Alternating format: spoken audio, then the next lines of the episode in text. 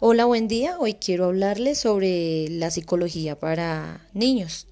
El niño es un ser en desarrollo, en permanente cambio, y aunque dicho desarrollo puede considerarse que se da a lo largo de toda su vida, en la etapa infantil y adolescente, cuando se dan los cambios biológicos y comportamentales que mayor trascendencia van a tener en la construcción de la persona adulta.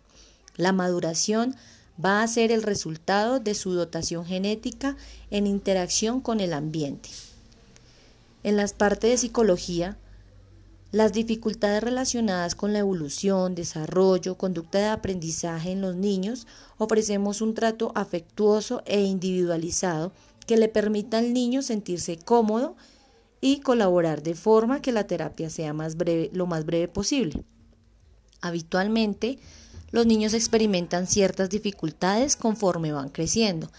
En algunos casos estos problemas no desaparecen o se incrementan y es entonces cuando el niño necesita ayuda. Si quiere saber si su hijo necesita ayuda, primero consúltese a sí mismo o misma.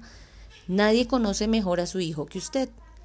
Tenga en cuenta que existen unos parámetros de desarrollo infantil, pero aunque debemos estimular intentando que todas las áreas se desarrollen por igual, es habitual que nuestros hijos no cumplan nuestras expectativas en todas las áreas. Vamos a valorar si le preocupa uno de estos cuatro aspectos. Personal.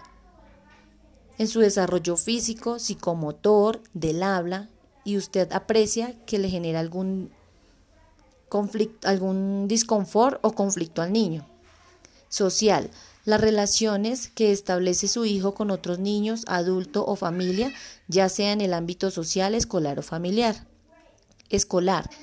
El aprendizaje de su hijo a cuanto conceptos, escritura, matemáticas, atención, concentración, entre otros.